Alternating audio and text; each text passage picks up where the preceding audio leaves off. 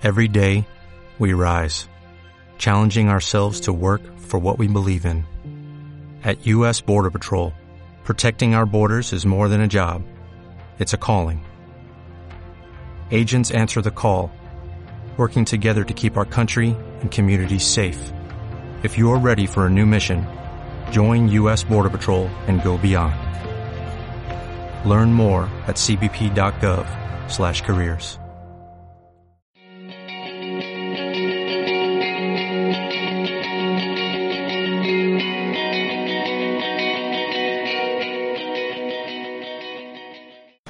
Estamos en Boadilla Digital en la inauguración de la Biblioteca Princesa Doña Leonor, en la que han asistido varios eh, escritores de Boadilla del Monte. Entre ellos está Pilar del Campo Puerta, que en breves va a sacar su nuevo libro. Hola Pilar, ¿qué tal? Hola, buenos días, muy bien. ¿Qué nos puedes contar sobre este nuevo libro? Bueno, el último libro que, vamos a ver, mm, los dos, los dos últimos libros que realmente he sacado han sido manuales de bibliotecas para oposiciones porque yo soy bibliotecaria de profesión también.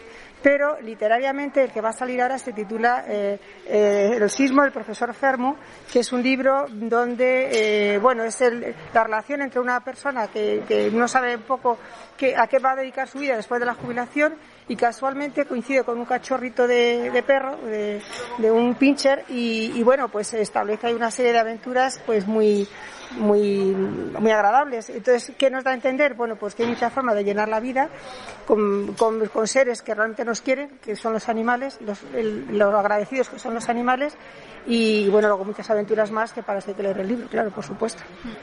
¿Qué impresión tienes del público infantil y joven con la creencia de que los jóvenes, las nuevas generaciones no leen? ¿Tú qué, piensas? Bueno, yo, eh, a ver, yo escribo para todos los públicos, pero me estoy dando cuenta de que el más agradecido es el público infantil a partir de ocho años, más o menos, o incluso más pequeñitos, es el público más eh, adecuado pues para que disfruten de los libros y para iniciarlos en la lectura. Entonces, el público juvenil es algo más complicado porque hay que darles el libro que realmente quieren leer. Como decía Ranganathan, hay un libro para cada lector y cada lector tiene su libro.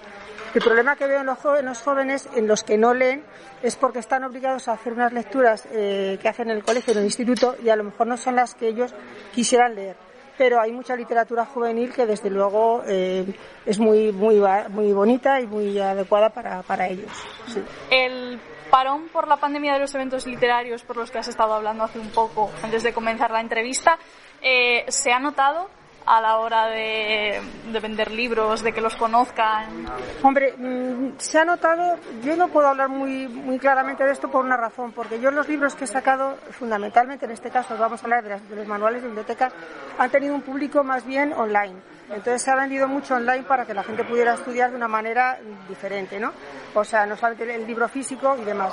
En cuanto a las presentaciones, es verdad que a los autores nos gusta mucho la presentación física por el contacto con los lectores y con, la participación, lo que son las ferias, que es un, es un momento muy entrañable de encuentro eh, profesionales de escritores y, público, ¿no?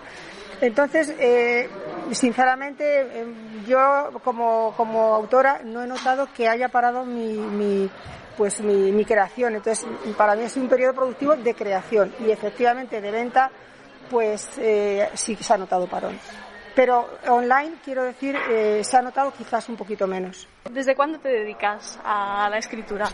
Pues mira, oficialmente aproximadamente desde el año 2000.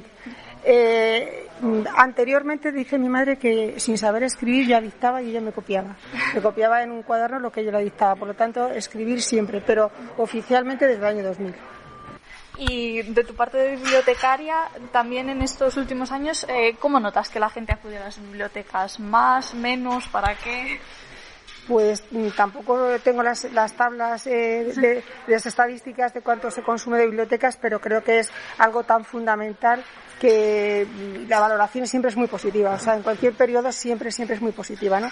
Porque la biblioteca no solamente eh, cierra libros y, periódicos y, revistas y películas, ¿no? Es que eh, además tiene un calor humano en donde invita a, esa participación de lectura, de lectura, a esa participación de recogimiento pues para el estudio y luego bueno siempre se ha dicho que las bibliotecas son unos grandes protectores de las deficiencias eh, de las deficiencias energéticas. La gente va a estudiar y, tiene una calefacción tiene unos, unos servicios tiene un servicios sanitarios me refiero no unos lavabos tiene mm, la iluminación tiene aire acondicionado tiene mm, calefacción tiene luz y eso también ayuda a las familias con menos recursos a que el, problema energético y demás, pues, pues aparte de la cultura, ayuda económicamente.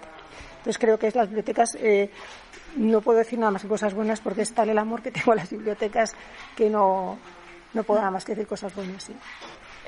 Con esa valoración nos vamos a quedar.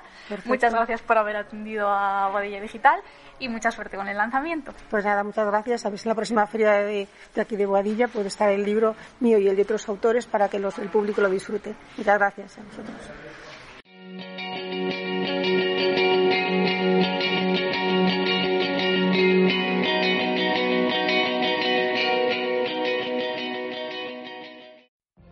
What if you could have a career where the opportunities are as vast as our nation, where it's not about mission statements, but a shared mission? At U.S. Customs and Border Protection, we go beyond to protect more than borders, from ship to shore, air to ground cities to local communities, CBP agents and officers are keeping people safe. Join U.S. Customs and Border Protection and go beyond for something far greater than yourself. Learn more at cbp.gov/careers.